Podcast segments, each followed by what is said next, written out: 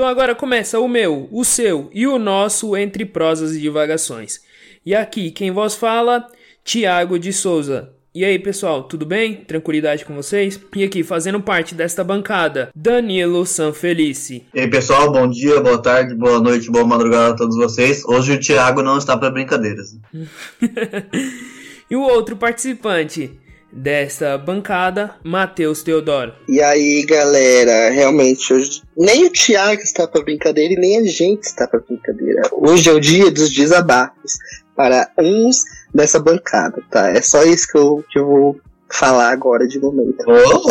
Então, pessoal, hoje nós temos um convidado especial. É, se apresenta aí. Eu sou Adetaio, Ariel Martins, é, fiz história junto com o Thiago, né, lá na, na Uninove. Aí, posteriormente, eu ingressei no curso de pedagogia.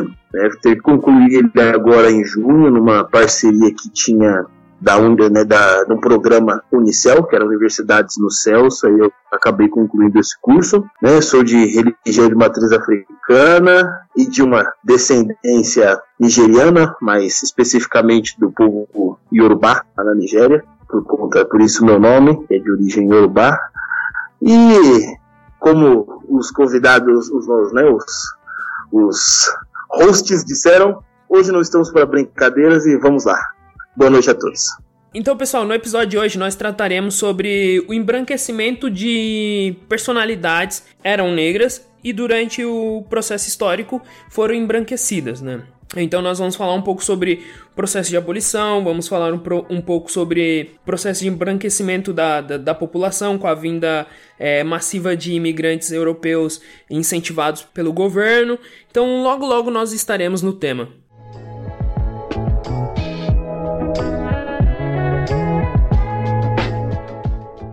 Então, pessoal, como já dito na abertura, né, nós vamos tratar sobre personalidades negras que foram retratadas como brancas, né, durante o processo histórico. E por que ocorre isso, né? É, a gente tem que retomar lá no processo de abolição, né? O processo de abolição no Brasil vai ser um processo moroso, vamos ter umas leis que vão ser fomentadas, mas sempre vagaroso e nunca radical, né?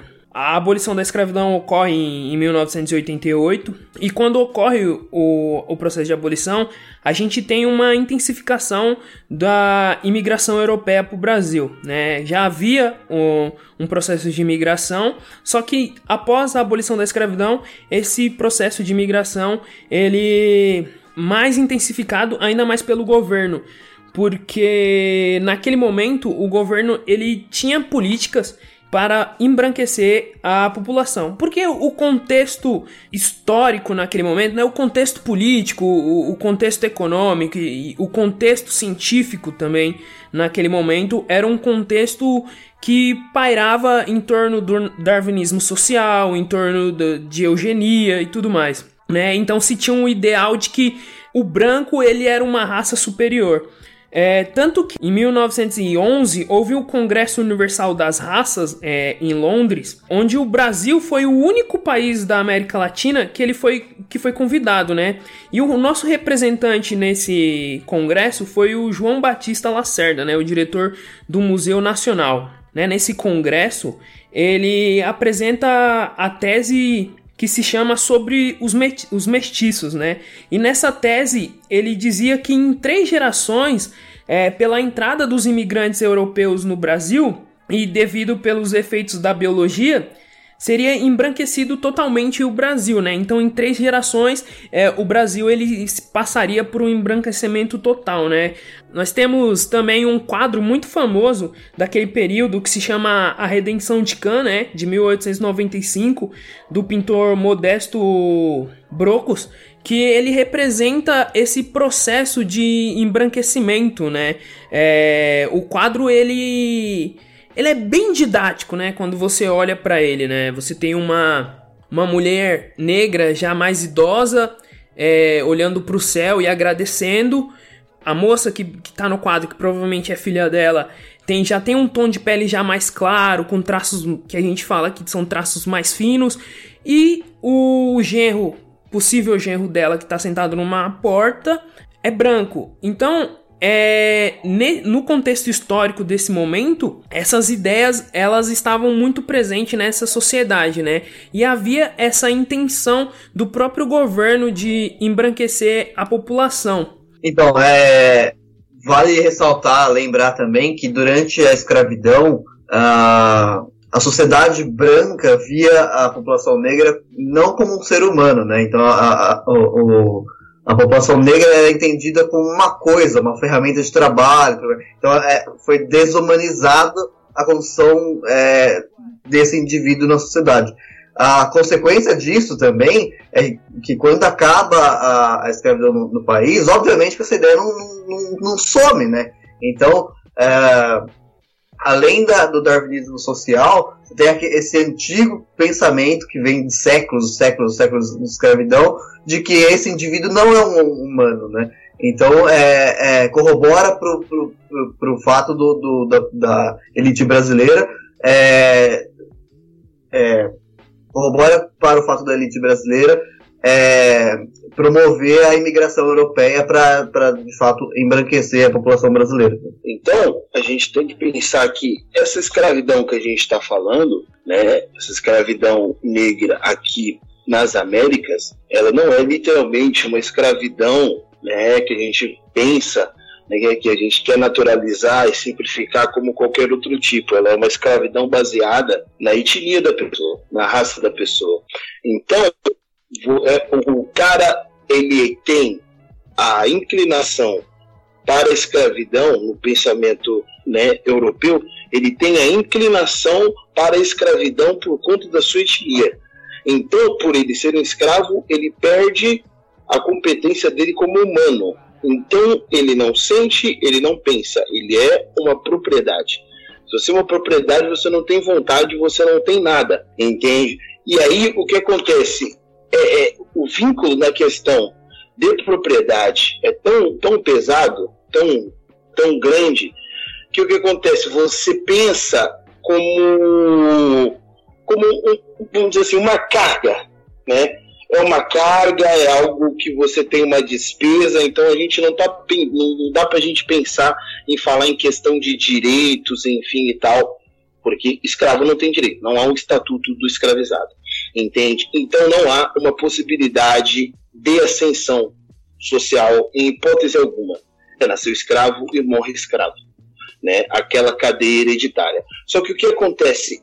Além disso, os pilares né, que sustentam essa escravidão são muito fortes e eles são amplamente né, difundidos e com, né, e, e, com uma grande consistência dentro do território que a gente está falando, entende? É, uma, é a, é a consciência religiosa que permite que você escraviza, a igreja dando esse aval né? Aquele, aquela questão de Kant, que são sujeitos inferiores, a questão do fardo do homem branco, entende? Aquele, né, o fardo do homem branco, que né, lá, lá nos Estados Unidos, enfim, na América do Norte ser o destino manifesto, entende? Você tem a noção de estar salvando, né? Você, né, a noção não, você tem a desculpa de estar salvando, entende? Então, como e a gente está falando aqui, por exemplo, a gente vai avançar e tal, mas a gente está falando de pelo menos mais de 300 anos de escravidão legal, né? De escravidão legalizada pelo Estado. Só essas são mais de 300 anos.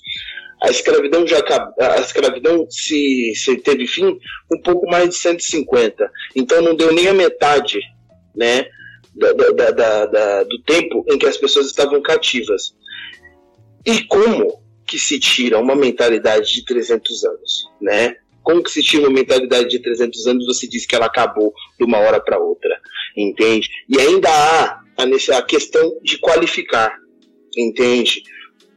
O negro, é, é, é o negro tem aquela, aquela, aquele, aquela questão. O negro tem a classificação de o negro, que é africano e ainda não fala português. Tem o negro, que é africano e já fala português há uma diferença entre esses dois escravos.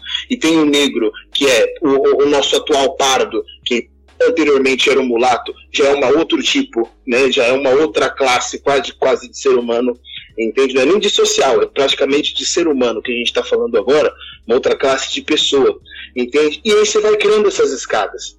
entende? Por isso que muitos, assim, a gente tá, vai falar de alguns autores, em 1820, 1850, a escravidão está pegando, está forte ali, pode estar chegando ao seu final, mas você vê que essas pessoas estão né, adentrando alguns espaços, criando algumas coisas, porque elas estão em alguns outros degraus, né, alguns outros degraus, alguns outros estágios.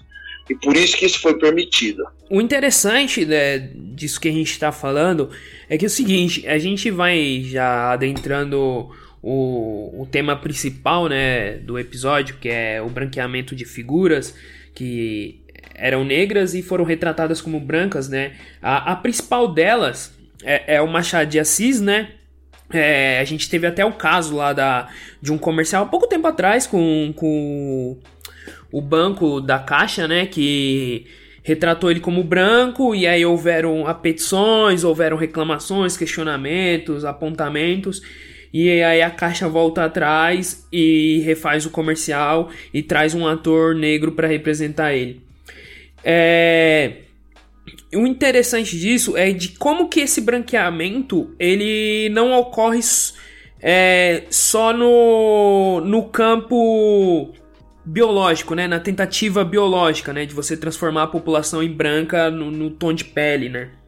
É, mas no pensamento, né? Porque você pega um dos maiores, é, o maior, né? Pra mim, né? Na minha humilde, humilde opinião, o maior é, literário do, do, do, do, país, né? O maior escritor do país, e pega ele e transforma ele em branco, né? Durante muito tempo, a, a, a muitas pessoas e se, e se e ainda né? Existem pessoas que acham que Machado de Assis era, bran é, era branco, né? A gente tem que lembrar que o Machado de Assis. O Machado de Assis é, é retratado como, como negro no passado, amplamente retratado, mas as publicações atuais, a maioria das publicações atuais, é, das dezenas de livros do, do, do, Machado de Assis, ainda aparece ele como branco. Assim. A, as editoras que colocam o rosto dele negro é, o rosto dele real mesmo, são bem raras, você conta na mão, assim, as editoras que se propõem a quebrar esses estereótipos. E hoje, em 2020, né, tem uma tem uma, um canal no YouTube que eu gosto bastante, chama Ler Antes de Morrer. E a, e a, a pessoa que, que, que, eu não lembro o nome dela no momento, a pessoa que cuida que, desse canal, ela traz várias publicações do Machado de Assis de agora quase todas com ele branco. Assim, então é, é algo, e, e, como o Thiago falou, é o maior literário do país, é o mais conhecido internacionalmente, mas e, e, esse esforço ainda hoje de, de, reafirmar que ele é branco. Né? Sim, a gente tem que lembrar que o Machado de Assis era filho de, de dois escravos alforriados, né? Então não tinha nenhuma possibilidade dele ser branco, né? Mas, mas transformar ele em branco é você embranquecer a obra dele, né? Você tirar é, é, a negritude da obra dele, né? Eu e o Adetaio, durante o curso da faculdade, a gente leu um conto, né? Que é, se eu não me engano, é Pai contra Mãe. Tô, tô, tô certo, Adetaio? Tá certo, tá certo, exatamente né? Onde o Machado de Assis ele critica a, a escravidão na, naquele conto, né? É um conto muito bonito, muito bem escrito, né? Não, nem tinha como não ser bem escrito, né? É, Machado de Assis.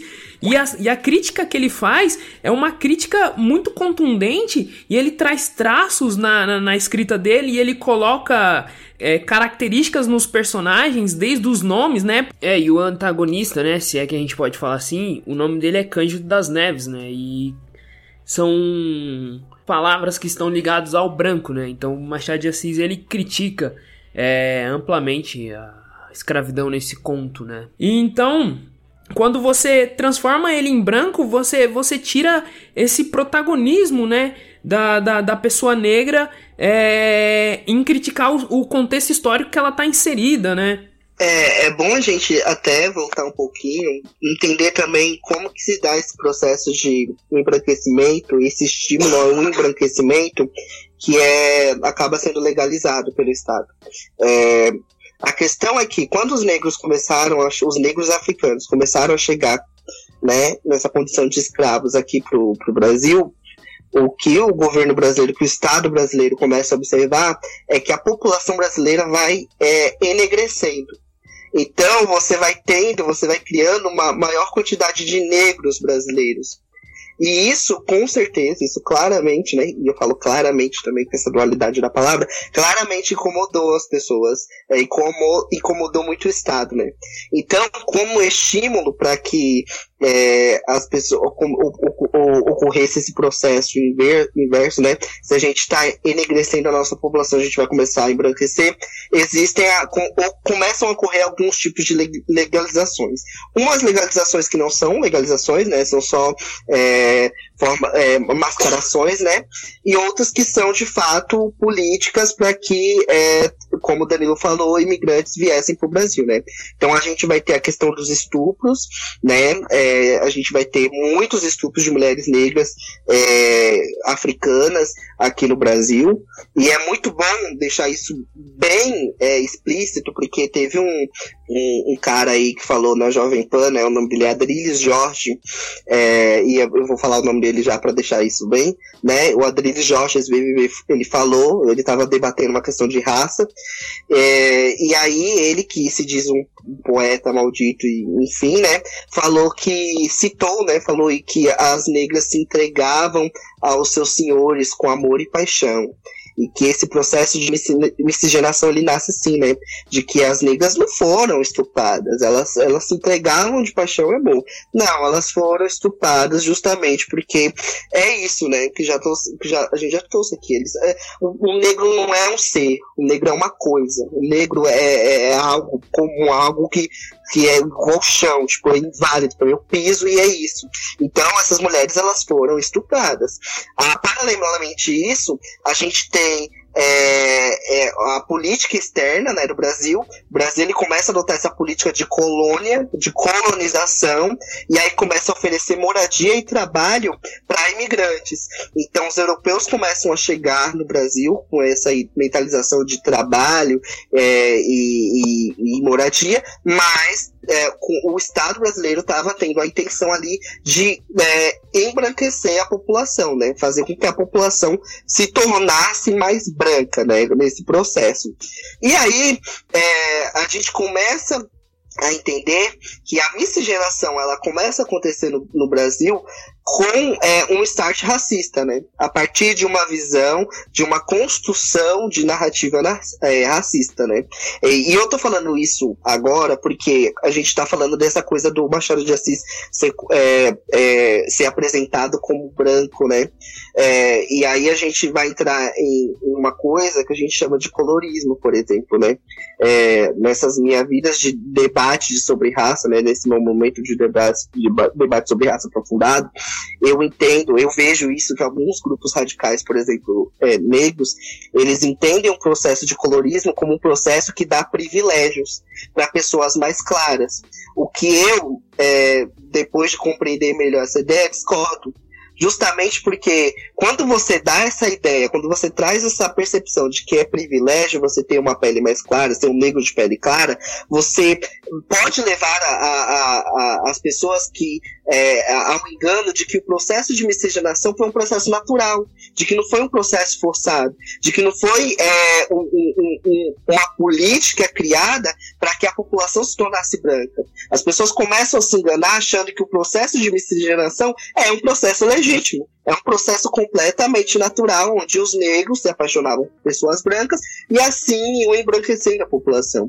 E eu falo isso porque a gente vê que o Bolsonaro, naquele caso daquele motoqueiro, né, que, que ele foi alvo de uma, um, uma fala racista, né, lá dentro de um condomínio, é, ele levanta essa bandeira, ele vai pro Twitter dele e fala: gente, racismo não pode mais acontecer. Nós somos o Brasil, o país da miscigenação. E isso é muito problemático porque essa ideia de colorismo enquanto privilégio torna justamente legítimo essa narrativa de que você tem um país que é uma miscigenação completamente natural, completamente legítima, de que tá tudo bem, gente, não aconteceu nada na história. O Brasil, ele é miscigenado porque Deus quis assim, gente, porque as pessoas se apaixonam, porque não tem isso de amor preto, de amor branco. É o, negro é igual ao branco, eles se amam, sabe? Então é muito, é, é, tem que deixar isso muito, muito evidente, né? E também para que as pessoas entendam que ser um negro de pele clara por mais que a gente entenda que existam sim é, uma percepção diferente, né? A sociedade vê negros retintos de uma maneira, vê os negros mais claros de outra. É, a gente tem que entender que essa visão é uma visão sempre racista. Eu vou ser aceito sendo negro de pele clara, não porque é, eu sou o ideal de embranquecimento, mas porque eu sou tolerado, eu sou tolerável dentro da minha negritude.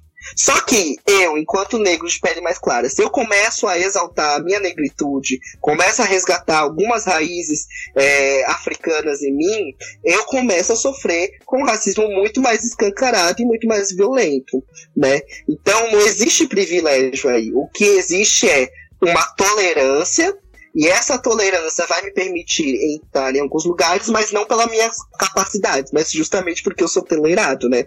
E aí, só que aí, se eu, se eu começar a resgatar essa minha herança e começar a falar justamente que a miscigenação não teve esse processo natural, não exaltar a minha miscigenação, mas exaltar a minha negritude, a minha raiz africana, é aí que a gente começa a ver que de fato eu sou só tolerado, porque aí é que os brancos vão começar a escancarar o racismo de uma maneira muito mais forte, muito mais evidente, né? E isso acontece com o Machado de Assis, né? Enquanto ele era um negro, tava lá falando disso e aquilo, tá enfim, né? Ele era assim tinha essa, essa, essa questão de é, você não ser tolerado, de você conseguir ocupar os espaços, mas não ser completamente tolerado. Só que aí, quando a gente entra nesse processo de mundo moderno, a gente vê que ele vai sendo embranquecido, é justamente para reforçar isso, né?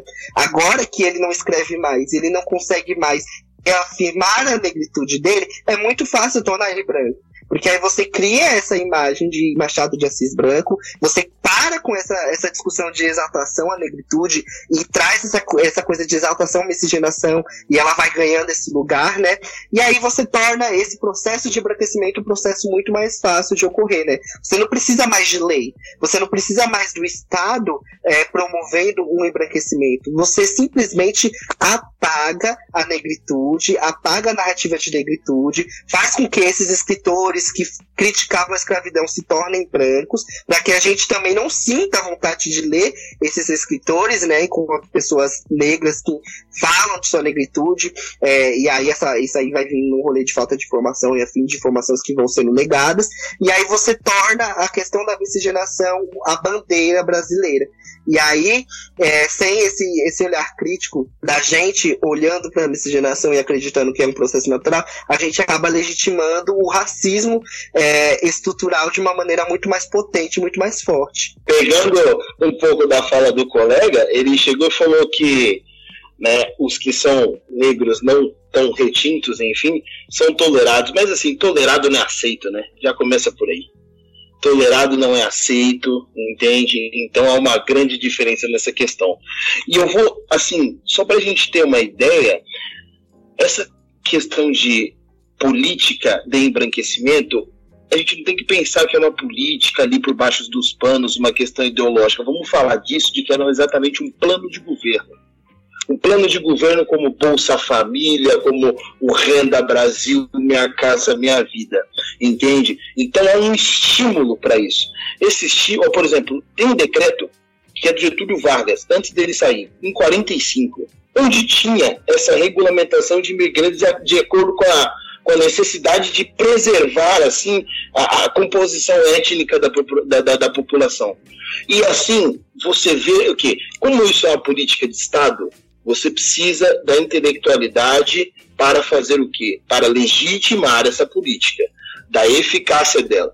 Aí você chama todos os racistas que você pode. É Silvio Romero, entende? É, é, é e, e, companhia, e, Silvio Romero e companhia limitada. E todos os que vêm com ele, entende? Sabe? Oh, não, cara, é Silvio Romero e João Pádia Calógeras também, que está dentro do, do, do, livro do, do Abdias do Nascimento, e ele, ele chega e fala que, tipo, a mancha negra tende a desaparecer com o tempo, né? É, ver, a mancha negra tende a desaparecer com o tempo, entende? Ou seja, são duas questões.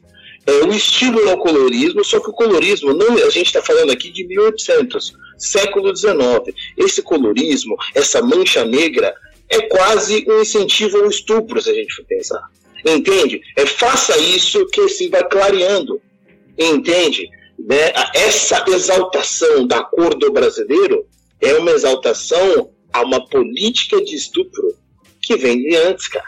Entende? Então não dá a gente pensar, vamos pensar nisso como um plano de governo, só que é, é tão brutal, estamos no meio de uma, de, uma, de, uma, de uma escravidão, então brutalidade é tranquila, por isso que a gente é violento hoje, entende? É, é, é, é, é uma questão sistêmica, entende? É, é, a pessoa consegue falar de apagar uma mancha negra para literalmente fazer quase um experimento social. Então, o, o, o, realmente, a pessoa que tem um tom mais claro que o retinto, ele é visto, vamos pensar assim, que ele necessariamente é visto como um processo, um processo, sabe, eugênico, um processo eugênico para chegar a um padrão aceitável. Entende? Então, eu não sei, ele fica entre o objeto e a pessoa, ele está ali naquele meio.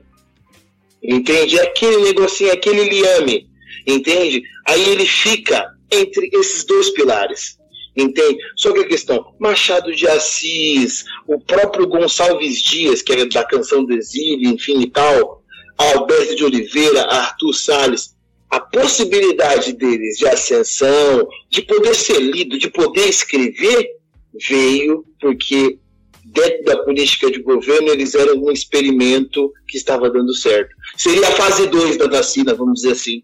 Entende? É, é, é, é, é esse lance. Entende? Então, vamos pensar que o Machado de Assis é o maior escritor negro hoje. No tempo dele, ele era um tolerado.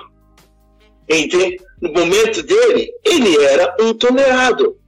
Entende? Essa é a questão. E o que, que acontece? O Machado de Assis entrou para a Academia Brasileira de Letras. Mas também a Academia Brasileira de Letras presenteou o ingresso de Silvio Romero. Entende? É a mesma coisa. Então, é, é, essa, é, essa política é, de branqueamento é um plano. Foi um plano de Estado e de governo. Entende? Plano de Estado e de governo. Olha aí, o Hamilton Mourão diz que a gente recebeu em nossa cultura a malandragem do negro. Isso ele falou em 2019 e os, e os, colonizadores e colonos, né, os, os, os colonos portugueses e europeus, eram empreendedores. Entende? Então, essa mentalidade daquele 300 anos de escravidão legal tá aí.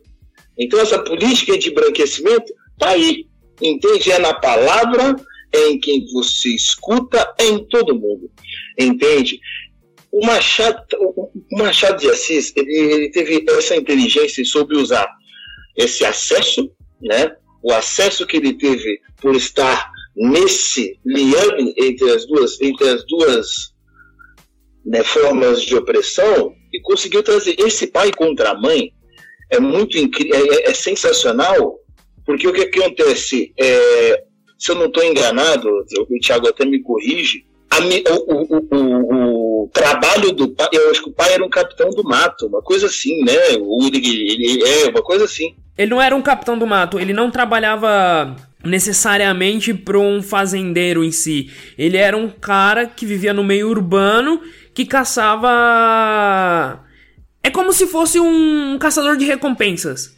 O trabalho dele era caçar negros fugitivos um, um, um, mercenário nessa questão, entende? Mas só que o, o Machado de Assis coloca assim, até, até, a, até a, como o cara enxerga o próprio trabalho.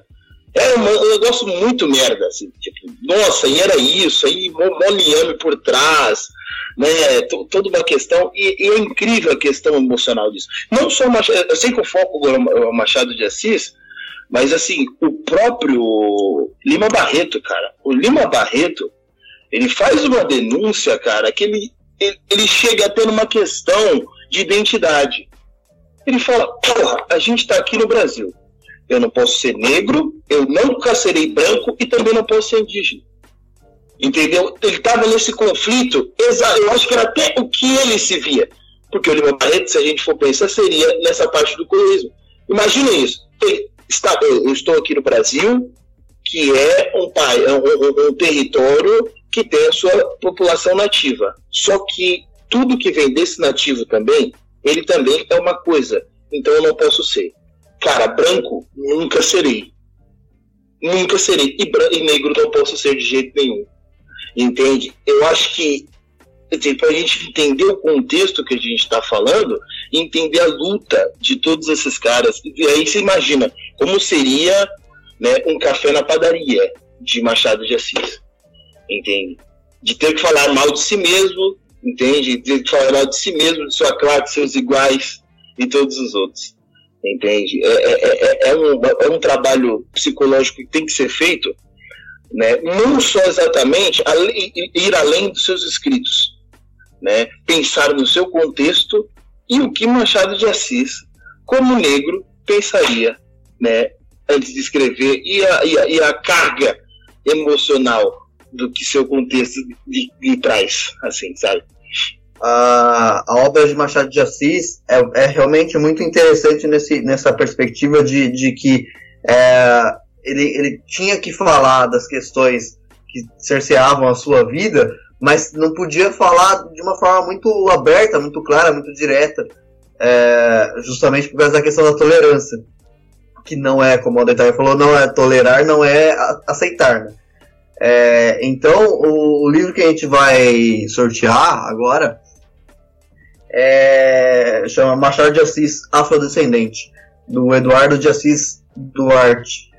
É, e o trabalho é, que, que o autor fez para essa a pesquisa que ele fez é muito interessante nisso, porque ele pega toda a obra do, do Machado de Assis e investiga, né? Investiga como que o, o autor é, conseguiu driblar esse racismo para tratar a questões é, da, da vida do negro na sociedade que ele vivia. Então é um livro muito interessante, é um livro grande, mas muito, muito completo sobre a obra do, do Machado de Assis, justamente focando ne nessa questão. Uma, uma, outra prévia dessa questão dessas políticas de branqueamento, entende? E como elas foram, é, é, assim, é, propositalmente estimuladas, assim, que, por exemplo, na década de, de, de 70, parou-se né, no censo demográfico brasileiro, não, não, não teve né, em 70, a inscrição da, da, da cor da raça da pessoa. Entende? Não teve. Para você, literalmente, assim, de forma proposital, não saber quantos negros haviam em seu, em seu, em seu território nacional. Entende? E, mesmo sem saber quantos haviam, os racistas de plantão já colocavam que havia mais brancos e por isso a nação estava é, indo para o progresso, mesmo sem saber, mesmo sendo desmentido pelo próprio IBGE, eles mantiveram essa mesma postura, esta mesma fala, entende? Então, é, é, é só dialogando um pouco, eu fico, você fica imaginando que em 1970 já teve essa, essa esse movimento, enfim, essa, essa efetiva atividade né, de, de, de cegar, né, de cegar. E outra coisa, você praticamente fraudar dados, né, sem inventar, isso é calúnia, isso é mentira, entende? Isso é calúnia, isso é mentira. Então, você vê que é, é, é, é um, é um, um processo que se inicia no, no século XIX e contando. Ele está aí, e contando. O rapaz do motoboy, né? O caso do, do, do rapaz que era motoboy, meu, você sauda, né? Que fala, olha, né? Você fala do colorismo do rapaz, mas isso não dá para você negar o racismo ali. O cara chegou e falou, você tem inveja da nossa cor. Entende? Coisa que não dá, não dá. O Brasil não dá mais, não dá mais pra gente pensar em colorismo. Não há mais, cara. É, eu acho que logo mais vai ser branco e não branco, entende? Daqui a pouco. É questão de tempo, assim, porque não dá mais.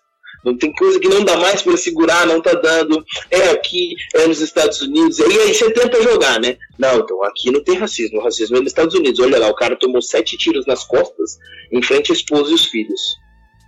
Ah, aí você lembra, tipo, o cara tomou 101, um, um, cara, um grupo de amigos tomou 111 tiros. O Evaldo, que era músico, tomou 80 tiros num carro. Quer dizer, 80 tiros que acertou nele ele não dá mais, entendeu? Seja retito, seja mais claro, né? Entendeu? Não adianta, entendeu? O lance é, é que a gente falou. É, vou até repetir, vai ser prolixo, mas é questão, tipo, Machado de Assis, Gonçalves Dias, Lima Barreto, entende?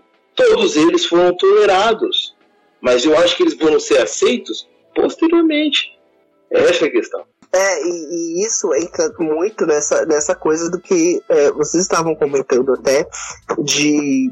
É, mesmo que o Machado de Assis falasse da questão racial, ele não falava de uma forma muito, muito, muito explícita. E aí é que tá a nossa questão, né? Eu penso que o Brasil nunca, nunca tratou a sua questão racial e as suas particularidades nessa, nessa questão racial de uma forma explícita. Justamente porque todas as políticas que a gente teve até hoje foram políticas de embranquecimento, foram políticas de apagamento de memória, foram políticas é, que andavam completamente na contramão da, do que a gente entende como exaltação à nossa ancestralidade. Né? É como se a nossa ancestralidade fosse uma coisa nula. É como se o Brasil, antes da escravidão, não fosse nada. É como se tivessem tirado negros de algum canto da terra e não sabem aonde, e aí jogaram no Brasil, e aí a história do negro só existe a partir da escravidão no Brasil, ou a partir da escravidão no mundo, né? Então, isso é muito problemático, isso é muito complicado. É, e, como a Detail disse, é muito importante, inclusive, que, as, que a gente comece a se posicionar nessa questão de reafirmação mesmo, de brancos, de pretos. Por quê? Porque isso torna o combate e o enfrentamento ao racismo uma realidade. Porque se a gente fica nessa de miscigenação, e, e eu, eu, bato nessa tecla porque essa tecla me preocupa muito, porque eu só ouvi essa expressão com tanta força na boca de pessoas racistas, na boca de pessoas brancas. Eu só ouvi essa palavra miscigenação com é, essa força de, de vontade de falar de Brasil, país da miscigenação, na boca de pessoas que são extremamente racistas. Então, eu acho muito complicado isso. Acho que a gente tem que partir para um radical radicalismo, sabe? Não um radicalismo onde a gente consiga enfrentar, onde a gente pare de aceitar esses tipos de, de, questões, né? A gente pare de aceitar essa escuta de que o racismo nos Estados Unidos é pior do que o racismo brasileiro.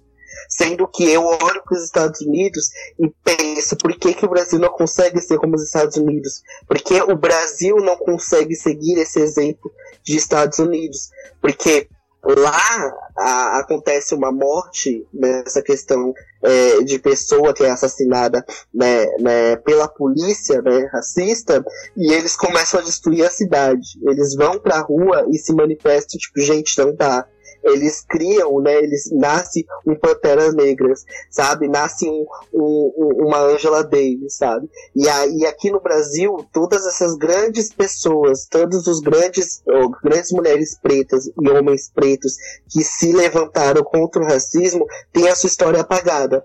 Né? E isso vai desde Machado de Assis a Abdias de Nascimento, sabe? Isso vai é, desde quem escreveu o livro quem não escreveu. Conceição Evaristo, por exemplo, ela só consegue, ela está sendo reconhecida agora, sabe? Isso é muito grave, isso é muito complicado, porque a gente entende que o racismo ele precisa ser combatido, sabe? Essa coisa de ah, eu sou antirracista, gente, não, tá? Não, sabe? A gente precisa combater, a gente precisa expor, a gente precisa bater na tecla. A gente tem que fazer que nem o negão da BL fez ontem numa live, né? que a, a, começaram a falar de racismo E aí os apresentadores começaram, não, mas é, ele falou sobre a questão do policial que entra na periferia e atira, né? E aí ele fala, ah, mas todo policial que atira é branco, todo policial ele atira em preto. E aí é, o negão da BL tipo, falou, mano, eu não sei quem tá atirando em mim, porque eu tô sendo alvejado. E é isso que eu entendo. Eu sou uma pessoa negra e as pessoas negras estão sendo alvejadas. É esse o indicativo, não é se o policial, porque é um indicativo de que é a pessoa negra que tá sendo alvejada. E aí a menina começou a falar, não, mas a gente vai superar o racismo, porque tem gente que fala. E aí o negão da BL falou, mas, mas não adianta falar bonito. Você tem que combater, meu filho. É ação, é o fight, é a guerra. E aí ela começou, não, mas meu pai é negro. E aí o outro, ai, eu sou branquinho dos olhos azuis, sabe? Então, não tem como a gente tolerar. E, e, e, eu entendo também o cansaço, por exemplo, de alguns movimentos mais radicais, negros, que falam que com branco não tem conversa. De que com branco a gente tem que, tipo, bloquear e fingir que não existe a gente tem que voltar à ideia é, garveísta de, de pan-africanismo, de volta à África, que eu acho muito bonita, é, acho bem legal, acho bem interessante, desde que a gente não caia no nacionalismo negro, desde que a gente não caia na ideia de você ignorar a questão de classe, sabe? É, só que eu entendo, porque é justamente isso. Você vai falar com branco de racismo, você entra, você tem 10 mil dificuldades. Só que a ideia não é você parar de falar com racismo com pessoas brancas, mas de você ir, ir lá e incisivamente apontar os erros e falar, gente, não dá mais para ignorar. É isso. A, sociedade é assim. Então, ou a gente combate isso agora, ou a gente parte pro faz perfeitamente nisso agora, ou não sei o que vocês querem. Vocês querem guerra? Porque eu acho que vai ter. Porque disposição as pessoas estão tendo sabe? Um menino de 17 anos na manifestação de racista, atirando com uma arma desse tamanho, uma arma enorme, é, em manifestante. E, e, e atirando pessoas pretas, sabe? Tipo, Gente, um menino de 17 anos, com aval da polícia dos Estados Unidos, atirando pessoas pretas durante a manifestação, com, com é, a ideia de proteção à propriedade privada. E aí eu também pergunto para esses movimentos mais radicais, e aí a gente vai ignorar também essa questão de classe? Porque ela também reforça o racismo, justamente porque essa ideia, né, esse, esse álibi de que eu estou, né, é, protegendo a minha propriedade privada, é essa ideia que está legitimando ele lá a ter uma, a ser julgado enquanto legítima defesa e ser absolvido enquanto legítima defesa, tendo matado gente preta na rua justamente porque, dentro dessa perspectiva de legítima defesa, ele estava protegendo a propriedade privada dele. Então, assim, é muito. É, é, é não tem como a gente ficar é, falando é, é, de racismo sem a gente ter um olhar crítico. E quando eu falo olhar crítico, eu falo de, de, principalmente de pessoas negras. E, de, e, e, porque se a gente entende que o branco não tem como falar de racismo, que o branco não, não, tem como contar muito com pessoas brancas, se você tem essa perspectiva, então você tem que começar a olhar de uma forma crítica, a entender então qual é o jeito de falar. Se são as pessoas brancas que dominam as elites políticas no mundo, são as pessoas brancas que dominam as elites econômicas do mundo, sabe? Você vai entrar naquela ideia garveísta de voltar à África, de pan-africanismo, de criar uma África independente, sabendo que é uma ideia que cai no, nacionalismo negro, que só reforça uma ideia colonialista de você ter um imperador negro e umas relações de classes completamente abusivas, sabe? Porque assim, Gávea ele não negava é, o capitalismo. Ele simplesmente olhava para o capitalismo e falava: tudo bem, eu só quero ter o meu capitalismo. Então a gente volta para a África e aí a gente faz isso. Tanto que um do. do e eu tô, fujo um pouco, mas só para contextualizar a minha fala, é, um, um dos movimentos do Marcos Garvey, que foi um cara fenomenal nessa perspectiva de o que, que a gente faz com a população preta em diáspora, é, é, e eu tenho isso como infelizmente, uma das questões que ele, que ele, ele levanta é que os, os, olha isso, os melhores amigos da, dos negros, os amigos verdadeiros do, dos negros era a Ku Klux Klan, era o pessoal da Ku Klux Klan. Por quê? Porque a ideia de nacionalismo da Ku Klux Klan era uma ideia que permitiria que os negros fossem tipo, expulsos, saíssem dos Estados Unidos, fossem estimulados a sair dos Estados Unidos. E isso forçaria os negros a voltarem para a África. E aí, Tanto que o Marcos Guerra ele chegou assim, a auto-intitular presidente do continente africano, né?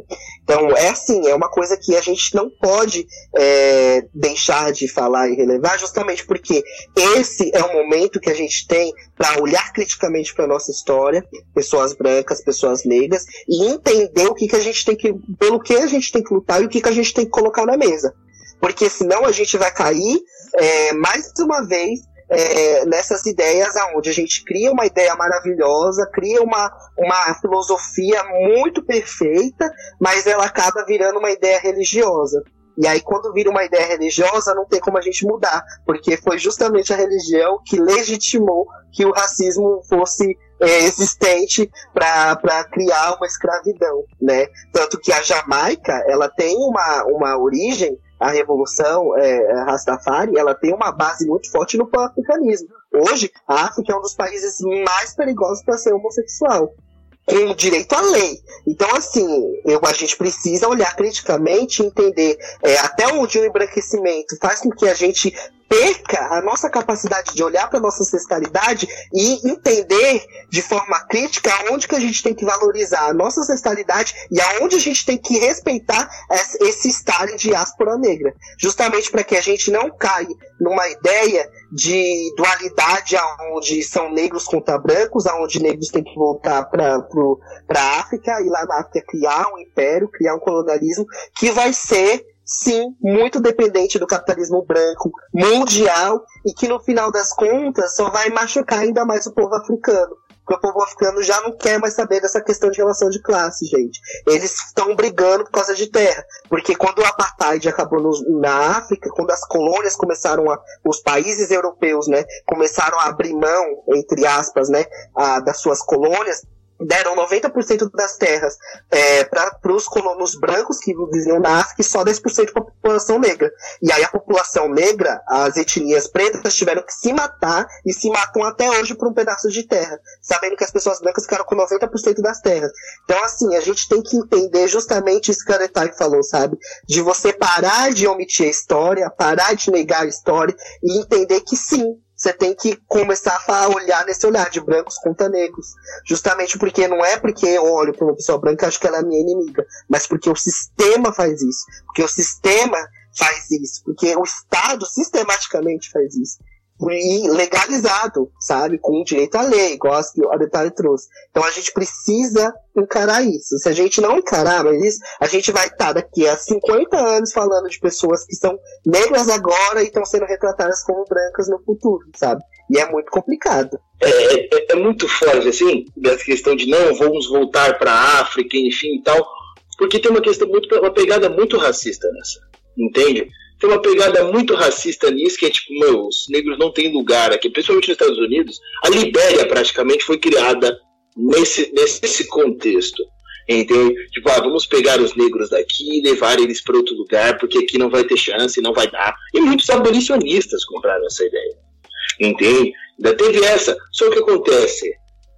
A gente estava falando aqui de 300 anos de escravidão legal e uma prática, praticamente uma indústria de escravos de, de escravos não, de pessoas escravizadas. A gente está falando de uma indústria, entende? Então você já tem filho, neto, bisneto, tetraneto, todo mundo aqui, você tem gerações aqui.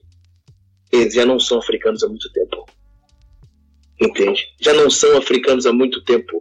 Não dá para você voltar para África, porque nós nunca, vamos voltar, vamos falar, nunca seremos africanos, ok? Somos negros por quê? Por que que acontece? Todo africano sabe de onde ele saiu, que grupo étnico ele pertence, da onde que ele é, como é a língua dele. Enfim, nós aqui no Brasil não saberemos. Por duas questões. Por conta da própria escravidão e a, a, mísera chance que a gente tinha de saber eram os documentos que foram queimados pelo Rui Barbosa no pós-abolição. No, no, no pós porque assim, tipo, falar ah, não para os negros não saber. Não, não. Ele queimou esses arquivos porque os senhores de escravos queriam indenização pela escravidão. Entende? Então, nunca seremos. Eu falo que eu sou metade africano por conta do meu pai, mas meu pai consegue falar de dele até, até o antepassado divino. Entende? Isso não teremos. Entende? Isso não teremos. Então, nunca seremos africanos. Mesmo que você descubra a qual grupo étnico você pertence e tudo, você nunca será. Por isso que é negro. Essa é a grande diferença entre o negro e o africano. O africano só descobre que ele é negro quando ele sai da África. E quando ele sai, quando, quando ele está lá dentro, ele é nigeriano, ele é Yoruba, ele é Ifon, ele é. Ele, entendeu? Essa é a questão. Né? Já dá um pouco do parâmetro para nossos próximos aí. Entende? Essa é a questão. Entende? Não, entendeu? É, é, a questão aqui na América nunca será a mesma da África. Entendeu? Não dá, são distintas. Entendeu? Elas podem se confluírem em algum aspecto, mas elas são distintas. Né? Agora, vamos, né, é, é, é para a gente tentar buscar um encerramento né, nessa parte literária, a seguinte questão.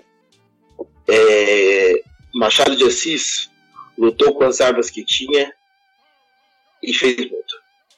A deturpação da, da, da sua literatura provavelmente veio com sua morte entende? Com sua morte para você poder fazer o que quiser, porque quando ele estava vivo, você não podia negar o que ele era, entende? Você não podia negar o que ele era. Então, só a presença dele em si já causa um protesto, entende? Só a presença dele em si já causa um protesto, entende? É, dentro disso, dentro disso, assim, é, Machado de Assis, Lima Barreto, enfim, as obras dele conseguiram resistir ao racismo e temos ela até hoje entende? Em seu texto integral, entende? Todas as. É, é, é o raio-x do período em que estávamos. E, você vê, a gente leu também na, na, na, na universidade o Curtis, Thiago. É outra pegada. É outra pegada, assim. Nossa!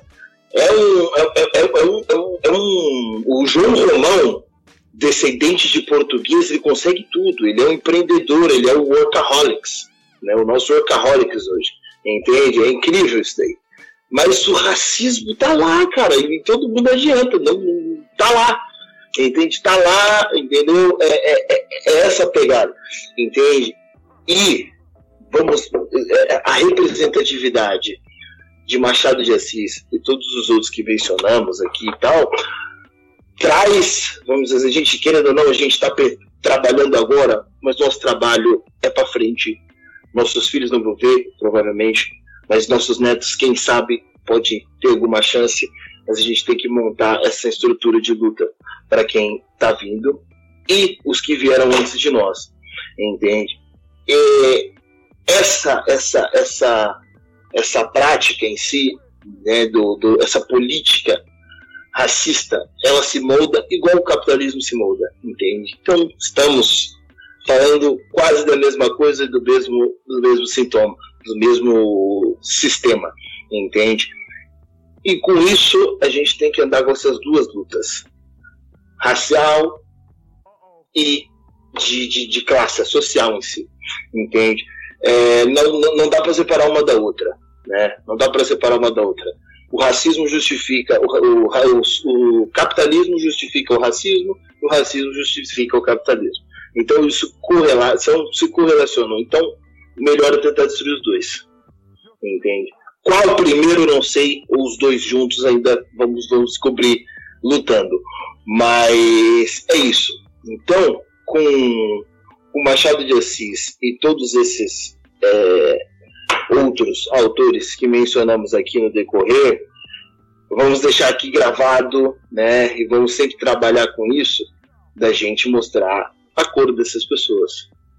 Vamos mostrar a cor dessas pessoas e que né, a verdade está aqui e a gente pode, a gente construiu, entende? E a gente fazendo essa questão, todo esse, esse essa análise né, introspectiva dentro da, da literatura, a gente fazendo isso, a gente já vai fazer isso com todos os, vários outros autores, e com isso já vai instigar a nossa vontade de pesquisar e decorrer e querer saber quem é esse cara, o que ele fez e quem foi. Entende? Então, estamos fazendo um grande trabalho aqui.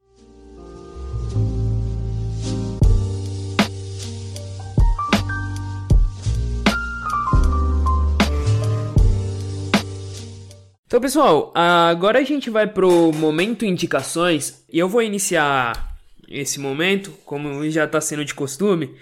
É, a minha indicação é, são os dois livros do Machado de Assis, né?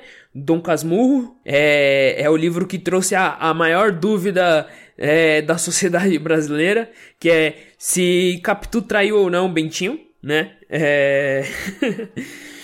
é um livro sensacional, a forma que o Machado de Assis retrata é, essa classe média alta, né, do, do Rio de Janeiro é, é de uma forma ali do contexto dele, né, é, é, de uma forma maravilhosa. A forma que o Machado de Assis escreve os detalhes, né? Ele é, uma pessoa, é um escritor muito atento a, a, ao, aos detalhes, né? A forma que ele, que ele retrata as coisas e tudo mais é, é, é, é de uma magnitude enorme, né? E o outro livro é Memórias Póstumas de Brás Cuba, né? É um livro que traz um, um humor é, sarcástico, irônico, por conta do próprio narrador, né, o que está morto. É, para você aí que que vai reclamar de spoiler, pô, o cara falou que o, o, o protagonista tá morto. O livro foi lançado em 1881, né? Então acho que você tá atrasado um pouco. É um, é um livro sensacional, o protagonista tá morto, então ele tá narrando as coisas postumamente, né? Ele tá narrando as coisas já a partir da sua morte. Então ele, o, o, narrador ele tem uma visão diferente. Então são dois livros aí que eu deixo indicado. São livros muito bons. E, e é isso. É, eu vou indicar dois livros também. Um eu já falei, mas eu continuo. Que é o livro que nós vamos sortear, porque, beleza, uma pessoa vai ficar feliz, vai ganhar o sorteio, mas e as outras, né? As outras é, em pesquisar e comprar. Porque é um livro muito bom. Eu acho que não tem online ainda, mas é, mas é um livro realmente muito, muito bom. Eu gostei bastante de, de ler. É, que é o Machado de Assis Afrodescendente. E, outro, e a outra indicação é, é, um livro do Machado de Assis também, que eu li esse ano e gostei muito, que é o Helena.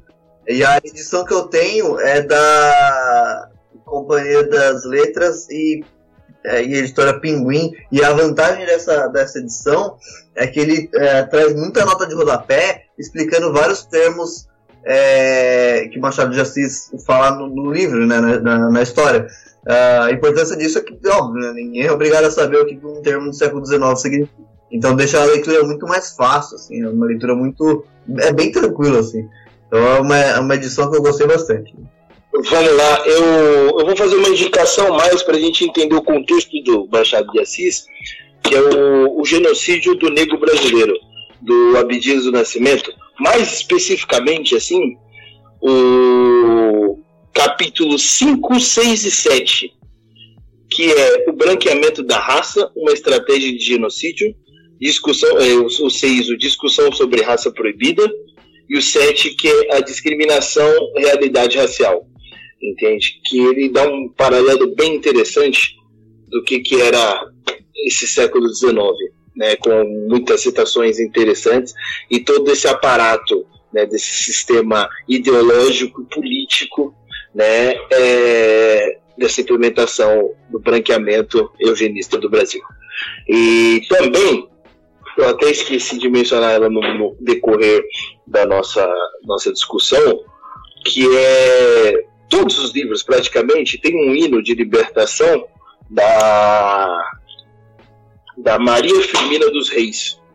Entende que ela já fez o centenário de, de fez o centenário já de sua morte em 2017 até, até mais que isso, entendeu? E ela é autora daquele romance Úrsula, né? E ela é dada como uma das primeiras romancistas brasileiras né, é, que é o romance abolicionista do Brasil, enfim, então. E agradeço a todos os ouvintes, né, que, que né, fez o Tiago trazer esse tema e agradeço também a, aos companheiros aqui que pela possibilidade de gravar. Estava muito nervoso e acabei gostando demais, entende? Obrigado mesmo. E tudo de bom aí para todos. Então, é, eu vou indicar o livro que eu tô lendo, né? Porque eu sou assim. Tem, você já me conhece, já sabe que eu só indico o que eu tô lendo. Se eu não estiver lendo, não estiver fazendo nada, não vou indicar.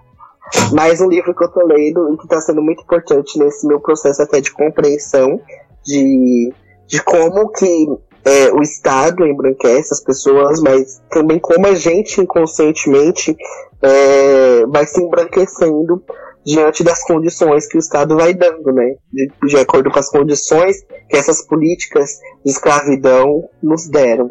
É, é um li o livro se chama Pele Negra, Máscaras Brancas. Ele é um livro do Franz Fanon. Fanon era, para quem não sabe, né? Eu acho que é importante a gente falar isso.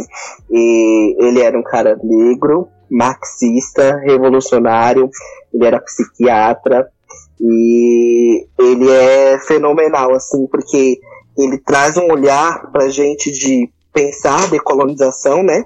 Pensar nessa coisa de você entender a colonização como algo que foi péssimo, que foi trágico, mas é, com um pensamento crítico. Então você entende, mas não romantiza alguns tipos de situações, né? Não romantiza o estupro de mulheres pretas, por exemplo, né? É, durante esses processos de embranquecimento. Você e ele, vai, ele e ele é fenomenal porque ele traz justamente é, vários capítulos e é um livro que eu, eu vou avisar que ele é, você tem que ler e reler porque ele é complicadinho de você entender, mas você entende. É, ele traz justamente algumas alguns traços é, e alguns comportamentos que ele escreve isso observando, né, que as pessoas negras tanto africanas, mas é, que saem da África, né? Mas também negros na diáspora, é, que são os negros que já estão fora da África, é, vão reproduzindo sem entender, né? Então ele vai, ele vai estabelecer relações, por exemplo, entre o homem branco e a mulher preta. Ele vai estabelecer as relações entre a, o, o homem preto e a mulher branca. Ele vai falar da questão da linguagem é, da, da, pessoa negra. Então ele vai traçando vários tipos de situações e ele vai dando exemplos. Isso é muito fascinante porque ele vai dando exemplos que você pega e fala, putz, o cara escreveu há não sei quanto tempo e eu tô vendo a mesma situação agora. Tipo, é a mesma situação o cara escreveu há não sei quantos milênios de anos atrás e eu tô vendo aqui agora e você vai colhendo isso e você vai entendendo, né, o, o, o, o, racismo e você também vai entendendo as relações de classe, vai entendendo a necessidade de você é, se empenhar numa luta mais revolucionária e, e de como o racismo é extremamente absurdo até nos mínimos dos mínimos detalhes. Então é um livro que eu recomendo. Leiam Fanon, é, leiam outros livros dele, tem Os Condenados da Terra que eu ainda vou ler, né? Se alguma editora conseguir trazer mais, né? É, porque esse livro ele, a gente compra ele de forma física, mas ele é caríssimo. E aí eu vou falar mesmo, vou falar, editoras, por favor, traduzam Fanon, é uma necessidade tipo, enorme, e também é, traduzam de uma, de uma maneira assim que, que, cara, não dá pra pagar 600 reais no livro, né? Acho que o negro que tiver que pagar 600 reais no livro pra ler Fanon é complicadíssimo demais. Então aí já fica aí pro, pra, pra gente levantar essa bandeira aí de, de vamos lá, gente, trazer os negros também pra, pra né, os livros de pessoas negras importantes pra cá. E não apagar que ele era um revolucionário marxista, tá? Então é isso. Falei, falei bastante, mas falei, é rápido. Então eu acho que é isso aí, pessoal. É, sigam a gente nas redes sociais, sigam a gente no Spotify e até mais. Tchau, tchau, tchau. tchau, tchau.